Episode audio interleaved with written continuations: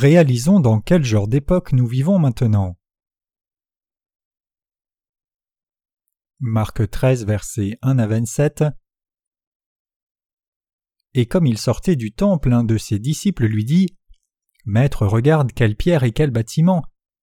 Et Jésus répondant lui dit Tu vois ces grands bâtiments? Il ne sera point laissé pierre sur pierre qui ne soit jeté à bas. Et comme il était assis sur la montagne des Oliviers vis-à-vis du temple, Pierre et Jacques et Jean et André l'interrogèrent en particulier.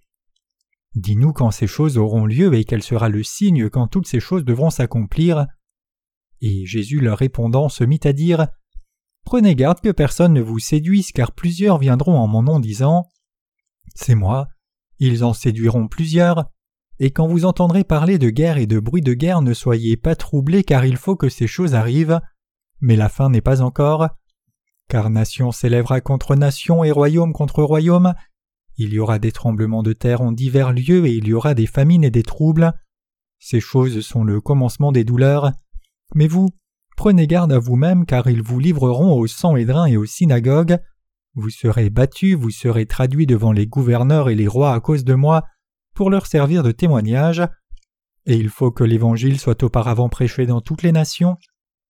Quand ils vous mèneront pour vous livrer, ne soyez pas à l'avance en souci de ce que vous direz et ne méditez pas votre discours, mais tout ce qui vous sera donné en cette heure-là, dites-le, car ce n'est pas vous qui parlez, mais l'Esprit Saint, et le frère livrera son frère à la mort et le père son enfant, et les enfants s'élèveront contre leurs parents et les feront mourir, et vous serez haïs de tous à cause de mon nom, et celui qui persévérera jusqu'à la fin, celui-là sera sauvé.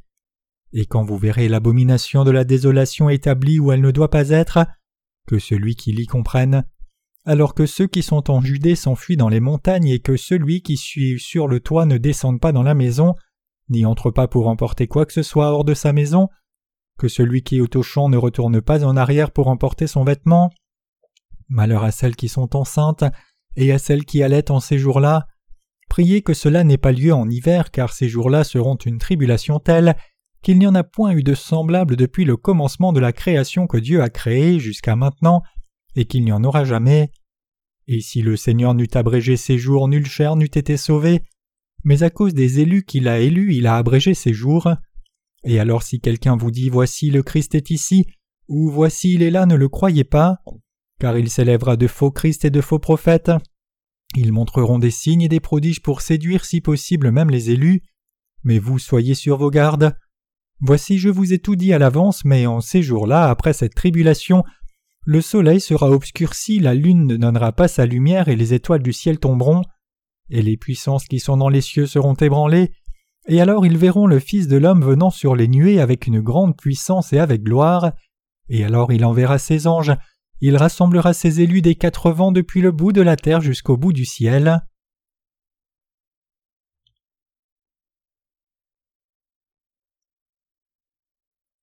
Quel genre d'époque est cette époque présente? Nous venons de lire Marc 13, versets 1 à 17 comme lecture des Écritures d'aujourd'hui. Ici, le Seigneur explique comment ce monde tombera dans les temps de la fin, ce qui arrivera à ceux qui auront reçu la rémission de leurs péchés à la fin du monde, et ce à quoi nous devrions faire attention quand ce temps viendra. Examinons donc la parole de Dieu pas à pas et atteignons une compréhension détaillée de la vérité de ce que le Seigneur nous dit. Quand Jésus a quitté le temple de Jérusalem, l'un de ses disciples lui a dit Maître, regarde quelle pierre et quel bâtiment. Ce passage implique que les disciples de Jésus étaient si fiers de l'apparence extérieure du temple de Jérusalem qu'ils doutaient de ce que le temple puisse tomber à la fin. C'est plutôt compréhensible comme le temple de Jérusalem bâti par le roi Hérode pour le peuple d'Israël était effectivement un bâtiment de masse, ces palais que nous voyons de nos jours sont plutôt petits en comparaison au temple de Jérusalem, construit avec de gigantesques pierres de marbre. C'était une structure élevée, donc il était naturel que les disciples se sentent plutôt fiers de ce temple. Mais quand les disciples ont parlé de ce temple avec beaucoup d'orgueil, Jésus leur a répondu Tu vois ces grands bâtiments? Il ne sera point laissé pierre sur pierre qui ne soit jeté à bas. Qu'a dit Jésus sur ce qui tomberait? Comment aurions-nous réagi si nous étions dans cette scène avec les disciples et avions entendu le Seigneur dire que le temple tomberait, nous aurions demandé avec étonnement Dis-tu que ce temple tombera? Mais le Seigneur ne parlait pas seulement du temple. Plutôt ce qu'il disait, c'est qu'un jour il détruirait le monde entier et tout sur cette terre. Étant trop occupés avec nos vies présentes, nous pouvons ne pas prendre la parole du Seigneur très au sérieux parfois, pensant qu'il y a trop de temps qui nous sépare de sa parole pour qu'elle soit appropriée pour nous. Mais réfléchissez-y plus attentivement. Quand notre Seigneur a parlé aux disciples, il nous parlait à nous en expliquant ce qui arriverait à ce monde, même si nous sommes nés près de deux mille ans après ces moments-là. Avec le temps qui change, ce qui est accepté comme du sens commun change aussi selon le courant majoritaire, mais les paroles du Seigneur ne changent jamais, parce qu'il est vraiment Dieu. Quand le Seigneur dit que le temple de Jérusalem allait s'écrouler entièrement sans qu'il ne reste pierre sur pierre, il savait que ce monde serait aussi détruit, et il a laissé ses enseignements pour que nous sachions ce qui arrivera dans les temps de la fin, comment nous devrions nous conduire en ces jours-là, et quel genre de foi nous devrions avoir quand cela arrivera. Bien que je sois certain que vous le savez, ce passage nous rappelle une fois encore que le Seigneur est vraiment Dieu. Après que Jésus ait dit Il ne restera pas pierre sur pierre jusqu'à ce que tout soit tombé, il s'est assis au mont des Oliviers en face du temple. Alors certains de ses disciples Précisément, Pierre, Jacques, Jean et André lui ont demandé calmement Dis-nous quand ces choses auront lieu et quel sera le signe que toutes ces choses devront s'accomplir? Ce que le Seigneur leur a dit était trop profond pour que ses disciples ne comprennent. Ils ne pouvaient pas comprendre comment ce gigantesque et énorme temple de Jérusalem pourrait être détruit, même si Israël entier était envahi par un pays étranger, à moins que quelque chose de plus extrême n'arrive. Donc ils ont demandé calmement à Jésus quand ces choses allaient arriver. Quand vous subissez un choc terrible, les mots ne viennent pas si facilement. Vous êtes trop étonné pour réagir fortement, et donc vous parlez doucement et calmement en essayant de saisir des mots. C'est particulièrement vrai quand il s'agit de quelque chose qui vous est cher. Ainsi, les disciples étaient aussi si étonnés qu'ils ont questionné Jésus doucement et il leur a dit Car plusieurs viendront en mon nom disant C'est moi, ils en séduiront plusieurs. Et quand vous entendrez parler de guerre et de bruit de guerre, ne soyez pas troublés, car il faut que ces choses arrivent. Mais la fin n'est pas encore. Car nation s'élèvera contre nation et royaume contre royaume. Il y aura des tremblements de terre en divers lieux. Il y aura des famines et des troubles. Ces choses sont les commencements des douleurs. Marc 13, versets 6 à 8. Tous les disciples de Jésus lui ont demandé quand et comment le temple de Jérusalem allait tomber mais Jésus parlait de cet événement avec la fin du monde. Bien sûr, le temple d'Hérode a été exactement détruit comme le Seigneur l'avait dit. Après la mort de Jésus à la croix en 70 après Jésus-Christ, un général romain nommé Titus a fait entrer son armée dans le temple et a tout détruit. Non seulement il n'est pas resté pierre sur pierre, mais il a aussi massacré beaucoup de gens et a vendu les autres comme esclaves. Le temple a été complètement détruit jusqu'à ses fondements même. C'est pour cela qu'il est difficile maintenant même de certifier le lieu exact du temple de Jérusalem. Les archéologues peuvent seulement estimer sa localisation approximative, et même là c'est une supposition. À moins qu'une fouille en profondeur étendue ne soit faite pour trouver une preuve solide, personne ne peut être certain de la localisation exacte du temple. Mais notre Seigneur ne parlait pas seulement de la destruction du temple de Jérusalem. En même temps que cela, il nous a aussi enseigné sur les derniers jours de cette terre. Puisque le Seigneur est Dieu lui-même, il voulait que nous sachions ce qui va arriver à la fin. Il voulait parler à ses enfants et à son peuple des temps de la fin. Si vous deviez considérer ce que le Seigneur dit ici dans le passage des Écritures d'aujourd'hui au sens littéral, alors cela ne vous serait d'aucun bénéfice. Nous devons avoir une compréhension claire de la vérité que le Seigneur nous dit ici, et à travers cette vérité nous devons découvrir comment nous devrions nous comporter dans le temps présent et à l'avenir. En d'autres termes, à travers la parole de Dieu, nous devons connaître les épreuves qui nous attendent à l'avenir et comment nous devrions nous comporter et quel genre de foi nous devrions avoir pour faire face à ces épreuves. Le Seigneur a parlé en détail des jours de tribulation à venir. Le Seigneur a dit Il y aura des guerres et des rumeurs de guerre, et beaucoup de trompeurs se lèveront, une nation s'élèvera contre une autre nation et royaume contre royaume. Il y aura des famines et des tremblements de terre partout. Ce sera le commencement des douleurs. Comme c'est écrit dans le livre de l'Apocalypse, parmi les sept ères, la quatrième ère du cheval pâle viendra bientôt.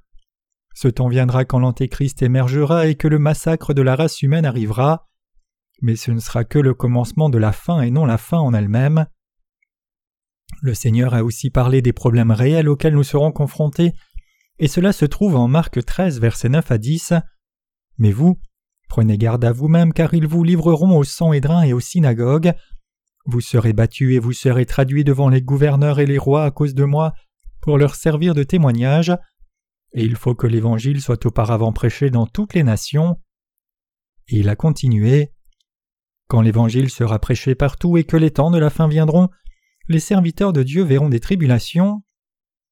Un frère livrera son frère à la mort et un père son enfant, et les enfants s'élèveront contre leurs parents et les livreront à la mort. Vous serez haïs de tous à cause de mon nom, mais quand ils vous arrêteront et vous persécuteront dans une cour religieuse pour vous tuer, ne vous inquiétez pas de ce que vous aurez à dire, dites ce qu'il vous sera donné. Le Saint-Esprit vous fera dire les paroles qu'il veut que vous disiez. Donc ne vous inquiétez pas de ce que vous direz à ce moment-là, ne vous y préparez pas. Ce n'est pas vous qui parlerez à ce moment-là, mais le Saint-Esprit en vous. Dernièrement, nous avons vu beaucoup de signes des temps de la fin dans le monde entier, le commencement des douleurs dont le Seigneur a parlé. Nous tendons à prendre les catastrophes à la légère, comme elles arrivent comme une routine chaque année, et nous avons vu et entendu de telles nouvelles dans les médias globalement, mais maintenant leur magnitude est de pire en pire. Le Seigneur a dit que lorsque les douleurs commenceraient, il y aurait beaucoup de tremblements de terre, famine et trompeurs. Simplement le temps de la souffrance arrive. Maintenant même beaucoup de parties de l'Afrique souffrent d'une famine sérieuse qui continue depuis cinq longues années. À la différence du passé, où une assistance considérable était apportée, de nos jours, l'aide arrive difficilement comme les autres nations ont aussi des difficultés économiques. Les scientifiques nous disent aussi que la calotte glaciaire arctique disparaît rapidement et qu'elle pourrait disparaître d'ici cinq ans. Cela amènera des changements rapides à échelle globale dans le climat et des catastrophes météorologiques extrêmes. Ce n'est pas tout. Tout comme le Seigneur l'a dit, des nations s'élèvent contre des nations et des pays contre des pays. Il y a eu beaucoup de cas de purification ethnique où des peuples ont été persécutés et détruits juste parce qu'ils étaient d'une ethnie différente. La situation économique devient progressivement plus difficile. C'est très dur de vivre de nos jours. De plus en plus de gens sont forcés dans des marchés du travail informels, avec une compensation marginale et peu de protection des droits du travail. Bien que ces choses étaient à attendre, maintenant que nous les voyons réellement, la réalité a l'air encore plus difficile. Les États-Unis, appelés un temps l'hégémonie perpétuelle du monde, croulent sous d'importants déficits fiscaux et boursiers. Comme l'économie des États-Unis souffre, les autres nations ont aussi des difficultés économiques. Bien sûr, la Chine a enregistré d'énormes surplus boursiers comme nouvelle puissance émergente, mais elle a aussi beaucoup de problèmes à cause de sa croissance économique rapide. J'ai entendu dans les nouvelles que la pollution de l'air à Beijing est telle qu'ils peuvent difficilement voir un bâtiment juste devant eux. J'ai vu un problème similaire quand j'ai visité Taïwan il y a quelque temps. Les gens là portent tous des masques même pendant l'été. Donc j'ai pensé que beaucoup d'entre eux avaient des problèmes respiratoires, mais ce n'était pas le cas. On m'a dit que si les gens respiraient normalement sans porter un masque pendant une demi-journée seulement, de la saleté s'accumulerait dans leurs narines et se collerait à leur peau. La pollution est telle que leurs narines sécréteraient de la saleté noire, et j'ai eu du mal à laver mon visage correctement quand j'étais en visite là-bas. Voilà à quel point l'air était mauvais. Le Seigneur a dit que lorsque de telles choses arriveraient, ce serait le commencement des douleurs, mais pas encore la fin. Il nous explique pas à pas que même si ce monde sera détruit, il verra une série d'étapes tour à tour. Donc plutôt que de nous focaliser étroitement sur la destruction du monde qui vient, vous et moi devrions apprendre ce que Jésus-Christ qui est Dieu nous enseigne pas à pas, tout comme ses disciples l'ont écouté attentivement dans le passage des Écritures d'aujourd'hui. Mettant de côté ce qui va se passer dans les temps de la fin, vous devriez apprendre les enseignements du Seigneur sur comment gérer votre affaire, gérer votre travail et planifier votre vie présente. Qui vous enseignerait des leçons de vie aussi importantes Et qui vous enseignerait que ces temps changent La plupart des gens ne voient pas au-delà de dix ans. Bien sûr, certaines personnes qui voient loin peuvent regarder à cent ans ou même mille ans. Un exemple en serait Léonard de Vinci, un scientifique fascinant, inventeur et artiste. Cependant, seul le Seigneur Jésus-Christ, le Créateur de ce monde, sait exactement ce qui arrivera à l'avenir. Donc nous devrions écouter attentivement sa parole, non seulement dans nos vies de foi, mais aussi dans la gestion de nos vies quotidiennes. La parole du Seigneur est toujours bénéfique, elle est absolument précieuse. Si vous avez sa parole, alors vous ne serez jamais secoué même si le monde est en crise. Réfléchissez-y. Combien d'entreprises sont fermées et en banqueroute dans ce monde? Parmi elles, celles qui se sont préparées à l'avance pour les jours difficiles survivront, mais celles qui étaient aussi suffisantes et ne se sont pas préparées mais ont dépensé leurs ressources devront tout abandonner. Même au sujet des affaires séculières, l'on est ruiné à moins de se préparer pour ce qui arrive. La même chose est vraie pour votre vie de foi aussi. À moins de fixer vos pensées fermement sur le Seigneur à travers sa parole, votre foi s'écroulera inévitablement. Vous trébucherez finalement et tomberez de la falaise à votre regret. De plus, vous ne pourrez plus escalader de nouveau la falaise même si vous essayez, comme s'il n'y avait aucun secours pour vous. Sachant très bien que ces choses arriveraient, notre Seigneur a laissé le passage des Écritures d'aujourd'hui pour nous. Donc il est absolument indispensable pour nous tous de réaffirmer notre foi à travers ce passage. Dans le passage des Écritures d'aujourd'hui, qu'est-ce qui devait arriver d'abord selon le Seigneur avant ces catastrophes? Le Seigneur a dit que l'Évangile devait d'abord être prêché à toute la nation jusqu'aux extrémités de la terre. Cela signifie que le dernier jour viendra quand l'Évangile du Seigneur sera prêché à tout le monde. Je pense que cet évangile a été prêché aux adultes suffisamment. Ce sont les enfants qui m'inquiètent. Bien sûr, les parents qui ont reçu la rémission des péchés vont enseigner l'évangile du Seigneur à leurs enfants, mais ce qui est important, c'est qu'ils devraient éduquer leurs enfants et leur prêcher l'évangile au niveau de leur compréhension. Il y a longtemps, nous avons distribué à des adolescents un livre intitulé Est-ce la fin? Non, c'est maintenant le commencement, et ce livre est très bénéfique aux enfants vivant à cette époque. Puisque les tentations qu'ils ont sont beaucoup plus grandes que leurs résolutions, il leur est inutile d'entendre leur pasteur leur dire de vivre vertueusement, ne pas mentir et ne pas commettre de péché. Plutôt, ce dont ils ont besoin, c'est de réaliser que leurs péchés ont disparu grâce au Seigneur. Sans réaliser cela, il est inutile d'écouter les sermons éthiques et moralisateurs. Donc les enfants ont aussi besoin de livres sur l'Évangile qui correspond à leur niveau de compréhension. Je prévois de publier de tels livres sur l'Évangile non seulement pour les enfants de Corée, mais aussi dans le monde entier, pour qu'ils puissent tous être prêts pour les temps de la fin. Je vous demande à tous de prier pour ce ministère et de le soutenir. Retournons au passage des Écritures d'aujourd'hui. Le Seigneur a dit que bien qu'il y aurait beaucoup de trompeurs, des famines et des tremblements de terre dans les temps de la fin, ce ne serait que le commencement des douleurs. Il a ensuite expliqué quel genre de douleur allait venir. Et quand vous verrez l'abomination de la désolation établie où elle ne doit pas être, que celui qui l'y comprenne, alors que ceux qui sont en Judée s'enfuient dans les montagnes et que celui qui est sur le toit ne descende pas dans la maison, et n'entre pas pour emporter quoi que ce soit hors de sa maison, que celui qui est au champ ne retourne pas en arrière pour emporter son vêtement.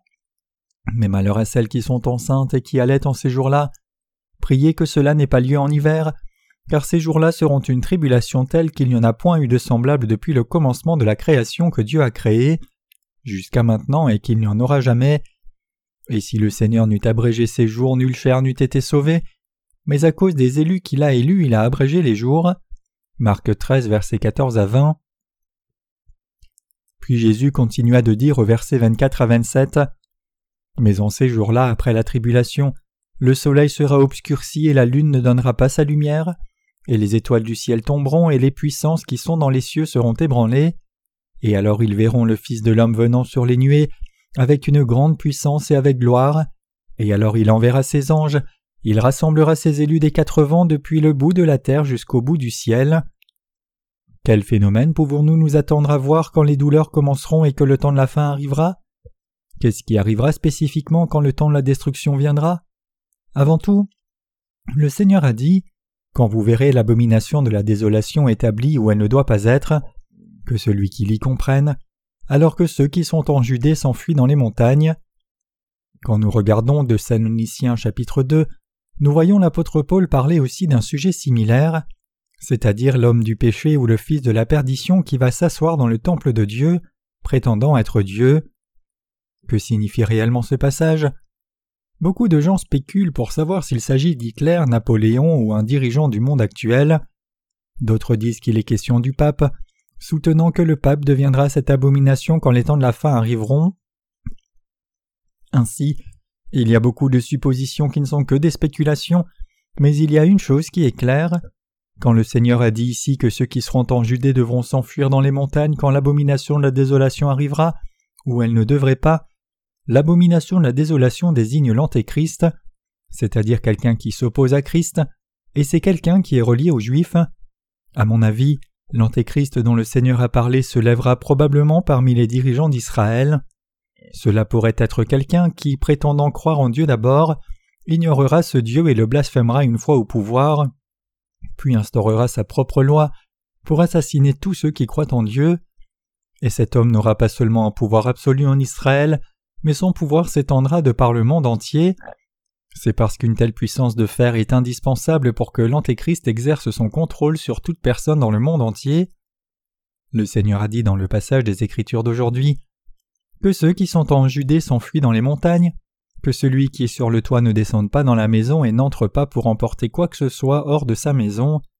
Marc 13, versets 14 à 15. Ce passage implique que l'Antéchrist possède un pouvoir extrêmement brutal et qui est invincible. Notre Seigneur dit alors que lorsque les temps de la fin arriveront avec l'apparition de l'Antéchrist, le malheur tombera sur celles qui sont enceintes et celles qui élèvent des bébés. Le Seigneur Jésus a dit car ces jours-là seront une tribulation telle qu'il n'y en a point eu de semblable depuis le commencement de la création que Dieu a créée, jusqu'à maintenant et qu'il n'y en aura jamais. Qu'est-ce qui suivra la tribulation alors? Regardons les versets 24 et 25. Mais dans ces jours-là, après cette tribulation, le soleil sera obscurci et la lune ne donnera pas sa lumière, les étoiles du ciel tomberont et les puissances qui sont dans les cieux seront ébranlées. Regardez ce passage, il est dit que les étoiles du ciel tomberont. Qu'est-ce qui arrivera quand les étoiles seront tombées du ciel et frapperont cette planète? Dans le passé, les gens considéraient cela avec nonchalance quand on demandait Comment cette planète Terre va-t-elle disparaître? Ils disaient juste À ce jour, la planète Terre n'a jamais été détruite une seule fois. Certainement qu'il y aura des changements, mais elle ne disparaîtra pas. Mais maintenant, nous savons très bien que lorsqu'un astéroïde est tombé sur la Terre à une époque, L'impact a déplacé tellement de poussière et de particules dans l'atmosphère que le Soleil a été obstrué, et nous savons par les découvertes et preuves scientifiques que l'âge de glace en a été le résultat, amenant à l'extinction de nombreuses espèces. Si un grand astéroïde tombe sur cette planète Terre, le globe entier sera dévasté et tout sur Terre sera ébranlé. Si l'on avait dit cela aux gens dans le passé, ils auraient rejeté cela comme un non-sens, mais en ce temps présent de connaissances scientifiques avancées, c'est une hypothèse assez convaincante. Le Seigneur a parlé de cette chose même quand il a dit Mais en ces jours-là, après cette tribulation, le soleil sera obscurci, la lune ne donnera pas sa lumière et les étoiles du ciel tomberont et les puissances qui sont dans les cieux seront ébranlées. Cela signifie littéralement que l'univers de la création de Dieu sera ébranlé et que les étoiles tomberont et se cogneront les unes aux autres. Le soleil sera sombre et la lune ne donnera pas de lumière. Ainsi, le Seigneur a dit qu'il allait détruire cette planète Terre par le feu. Il a aussi dit que la tribulation serait telle qu'à moins que le Seigneur ne raccourcisse ses jours, aucune chair ne serait sauvée. Cela signifie que pour son peuple choisi, le Seigneur permettrait que ces tribulations n'arrivent que pendant trois ans et demi, tout comme c'est écrit dans le livre de l'Apocalypse. Jésus-Christ, qui est le vrai Dieu, nous dit toutes ces choses parce qu'il sait tout ce qui va arriver à la fin de ce monde. Nos âmes peuvent survivre à ces tribulations si nous acceptons cette parole du Seigneur par la foi et nous préparons par la foi. Par contre, si nous ne l'acceptons pas par la foi pensant c'est juste la parole de Dieu sur ce qui va arriver dans les temps de la fin, cela n'a rien à voir avec nous en ce temps présent, alors ce serait comme perdre quelque chose de précieux. Nous ne devrions pas penser dans ce monde par nous-mêmes, nous devrions être dirigés par le Seigneur. À travers la parole du Seigneur, nous devons réaffirmer notre foi et vivre par elle. Plutôt que d'écouter quelqu'un d'autre et être trompé, nous devons nous tenir devant le vrai Dieu pas à pas, apprendre sa parole et suivre cette vérité. La parole de Dieu est la vérité elle-même. Nous devons tous apprendre et croire la parole du Seigneur dans nos cœurs et nous devons tous demeurer dans cette parole invariablement. Puisque la parole de Dieu voit à travers le passé, le présent et même l'avenir, nous en bénéficierons grandement si nous l'acceptons par la foi. C'est alors que nous devenons les gens de foi parfaite, capables de mener nos vies qui ne durent pas plus de soixante-dix ou quatre-vingts ans tout au plus, à une fin accomplie et nous tenir droit devant Dieu.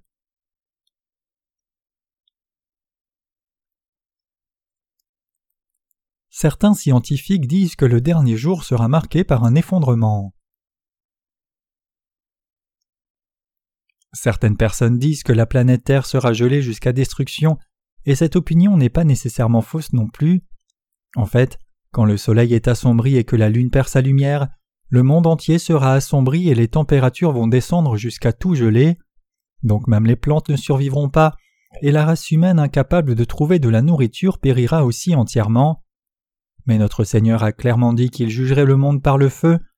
Tout comme notre Seigneur l'a dit, les étoiles du ciel tomberont et les puissances qui sont dans les cieux seront ébranlées. Quand les étoiles tomberont et que tout sur Terre explosera, y compris les volcans et armes nucléaires, cette planète sera complètement troublée et détruite. Et notre Seigneur a dit qu'il viendrait à la fin de tels événements. Il a dit Et alors ils verront le Fils de l'homme venant sur les nuées avec une grande puissance et avec gloire. Et alors il enlèvera ses anges et il rassemblera ses élus des quatre vents, depuis le bout de la terre jusqu'au bout du ciel. Maintenant même nous lisons l'évangile de Marc, mais je voudrais prendre un instant pour expliquer certaines choses sur les quatre évangiles. Les auteurs des quatre évangiles sont Marc, Matthieu, Luc et Jean.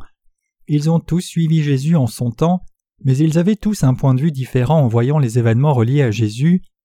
Parmi eux, il semble que Luc était plus orienté sur les détails, c'est parce qu'il a vu en détail la nature fragile de l'humanité, et il a insisté sur le fait que Jésus a aidé les humains si faibles.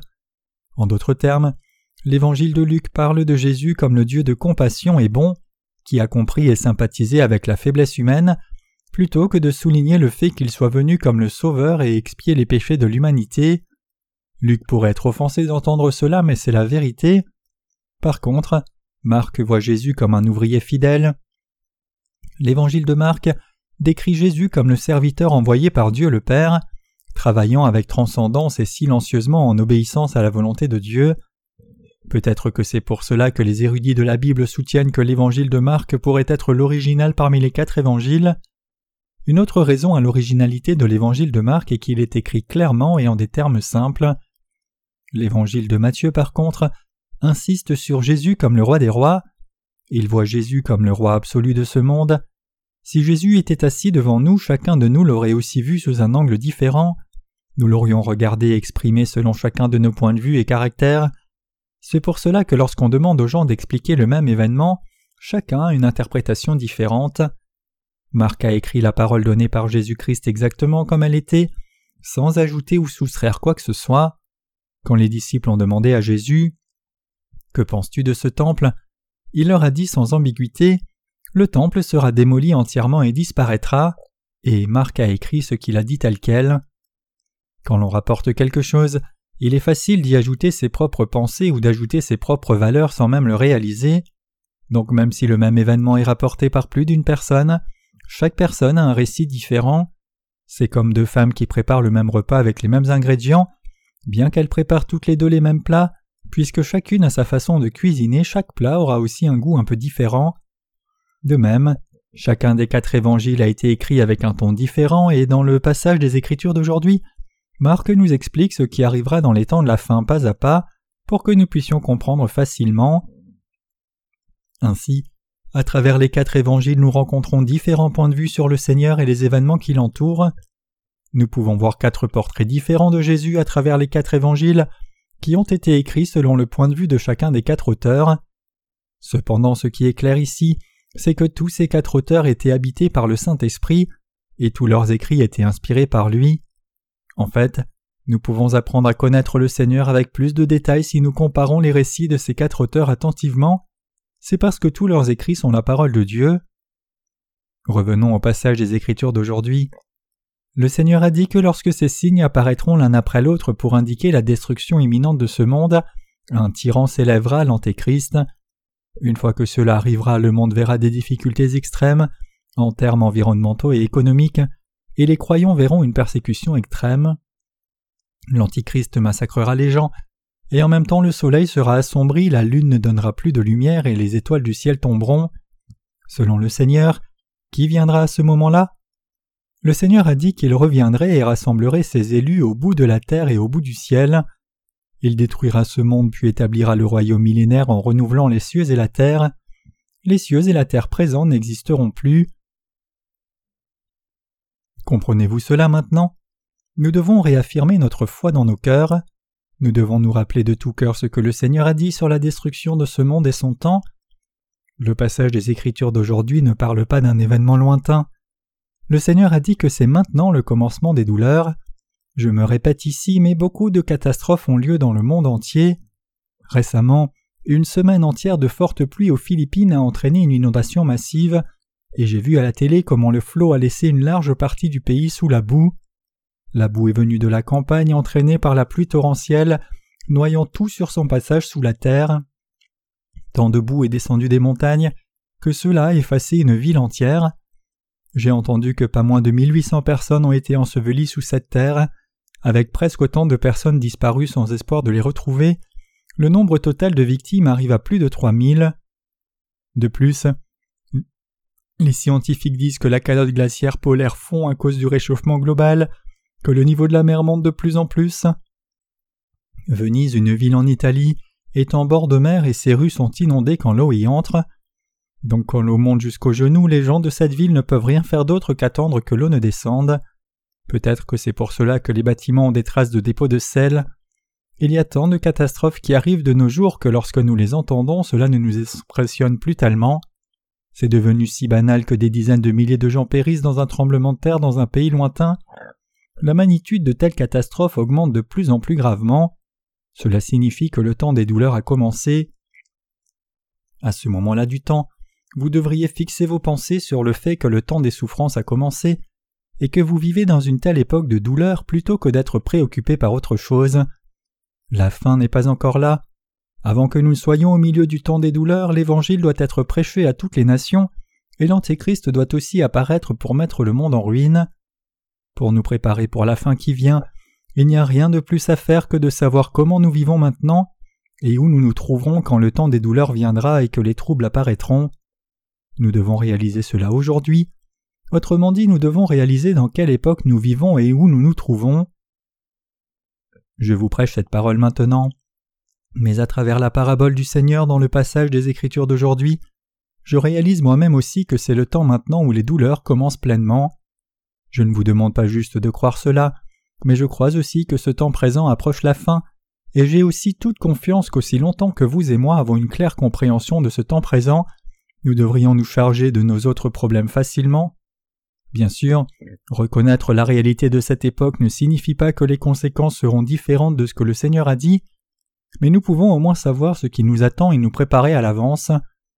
Si vous ne saisissez pas le temps dans lequel vous vivez, vous finirez par trébucher et abandonner votre foi. J'espère et prie que cela n'arrive à aucun de vous. Ne pas réaliser les temps dans lesquels nous vivons résultera en des efforts inutiles. Aurions-nous un bénéfice si nous laissons cela nous arriver? Non, ce sera à notre détriment. Bien que je serve et prêche l'évangile de l'eau et l'esprit du Seigneur avec vous, c'est en fait mon désir le plus sincère que le Seigneur revienne aussi rapidement que possible. Dans ma pensée, je me dis à moi-même Les catastrophes continuent d'arriver et le monde devient un endroit de plus en plus difficile à vivre. Que vais-je faire? Le Seigneur a dit qu'il reviendrait quand l'Évangile serait prêché au monde entier alors je devrais prêcher l'Évangile à toute personne dans ce monde. Même si je n'ai que des limites, je dois prêcher l'Évangile jusqu'à la fin. À travers la parole du Seigneur, j'ai réalisé à l'avance ce qui arrivera à l'avenir, et je réfléchis à la façon de me préparer. Je vous demande d'examiner aussi vos cœurs. Le Seigneur nous a sauvés, vous et moi, par la vérité de l'Évangile de l'eau et de l'Esprit, mais cette vérité est-elle réellement entrée dans votre cœur pour faire un avec vous? Voyez pour vous-même si la vérité de l'Évangile est effectivement entièrement plantée au fond de votre cœur, comme un homme et une femme deviennent un seul corps par le mariage. Examinez aussi si vous avez réellement reçu la rémission des péchés, et si vous croyez réellement au Seigneur. Vous devez aussi vous voir vous-même dans le présent. Le Seigneur a dit qu'on reconnaît un arbre à son fruit. Si vous ne pouvez pas vivre par la foi ni suivre le Seigneur même si vous prétendez avoir reçu la rémission de vos péchés, alors vous avez un sérieux problème. Le manque de foi n'est pas le seul problème. Même si vous avez la foi, que cette foi soit parfaite ou imparfaite est ce qui est bien plus important. Quand ceux qui sont sans foi voient la foi de leurs prédécesseurs dans l'Église et écoutent la parole du Seigneur attentivement, ils sont poussés à suivre le Seigneur comme le Saint-Esprit donne la foi à leur cœur. Ce sont ces gens qui acceptent vraiment la direction de l'Église dans l'obéissance. Par contre, ceux qui ont du mal à suivre l'Église sont ceux qui, bien qu'ils disent avoir foi, ont en fait une foi imparfaite. En dépit de leur foi au Seigneur, ces gens ont trop confiance en eux, et ce sont ces gens qui décident d'agir par eux-mêmes, incapables de s'unir complètement à Jésus. Ces gens se trouvent aussi autour de nous, se vantant de leurs dons temporaires et vivant en s'appuyant sur leurs propres talents en prétendant croire au Seigneur. Même ces dons viennent de Dieu, et en réalité leurs talents ne reviennent pas à grand-chose, mais ils sont encore trompés en se considérant eux-mêmes trop hautement. Dieu nourrit tous ceux qui viennent dans l'Église pour développer leurs talents. Je suis l'une de ces personnes. Dieu décide où vous pouvez être le mieux utilisé, et il nourrit vraiment vos talents pour être utilisés comme son instrument dans ce monde. Cependant, Certaines personnes n'obéissent plus à l'Église quand leurs dons se développent progressivement et atteignent un certain niveau. Quand ces gens pensent qu'ils sont devenus plutôt experts, ils ont du ressentiment envers l'Église qui les dirige. Bien sûr, ce n'est pas un problème s'ils se repentent de leur arrogance et se détournent, mais étant donné la nature du cœur humain, c'est rarement ce qui arrive. Plutôt, leur ressentiment continue de grandir jusqu'à ce qu'ils se mettent à penser Je suis si doué, mais tous mes talents s'usent inutilement dans cette Église. Comme ces pensées conduisent finalement leur cœur dans l'arrogance, ils pensent par conséquent que demeurer dans l'Église de Dieu se fait à leur détriment et ils ont conclu qu'ils n'appartiennent pas à l'Église. De cette façon, ils s'éloignent du Seigneur à la fin. Pour avoir la foi parfaite et nous préparer complètement pour les temps de la fin dont le Seigneur a parlé, le premier pas à faire est de nous demander Ai-je réellement reçu la rémission de mes péchés de Dieu? Si vous pensez je suis si frustré et fâché que je ne peux pas continuer de mener ma propre vie de foi plus longtemps. Alors vous devez vous inspecter vous-même de plus près pour voir si vous avez réellement reçu la rémission de vos péchés ou pas. Plutôt que d'examiner ce qui est visible, regardez au fond de votre cœur. Si vous avez déjà reçu la rémission des péchés, alors le reste est aussi réglé. Quand il s'agit de croire et de suivre le Seigneur, ce qui compte c'est si vous avez réellement reçu la rémission des péchés ou non. Tous les autres sujets autour ne sont que temporaires et donc vous pouvez facilement les traiter avec un peu d'effort. Maintenant que l'hiver froid est passé et que le printemps est là, ne nous sentons-nous pas tous bien? Nous sommes heureux que le printemps soit enfin là. Mais quand l'été arrivera dans peu de temps, nous nous plaindrons de la chaleur. Tout le reste en dehors de la parole de Dieu est un phénomène passager, et donc c'est destiné à changer avec le temps. Indépendamment de la saison, le seul sujet important est de savoir si vous et moi croyons vraiment dans l'évangile de l'eau et de l'esprit, et si nous sommes vraiment devenus ou pas un seul corps avec Dieu. Si nous sommes effectivement devenus un corps avec Dieu par la foi, alors le reste n'est pas un problème. C'est parce que le Seigneur s'occupera de tout le reste pour nous, nous embrassant et nous bénissant et nous donnant encore plus de bénédictions merveilleuses. Comme je l'ai déjà dit, lorsque je prêche un sermon, je ne parle pas seulement pour vous, mais à moi-même aussi. Un prédicateur ne s'en tient pas juste à donner un sermon, plutôt en prêchant, le prédicateur médite sur la parole de Dieu et ancre de nouveau la foi de son cœur fermement dans cette parole. Je suis certain que c'est vrai pour vous aussi. À travers le passage des Écritures d'aujourd'hui, je vous demande une fois de plus de réaffirmer votre foi au Seigneur et de le suivre jusqu'à la fin.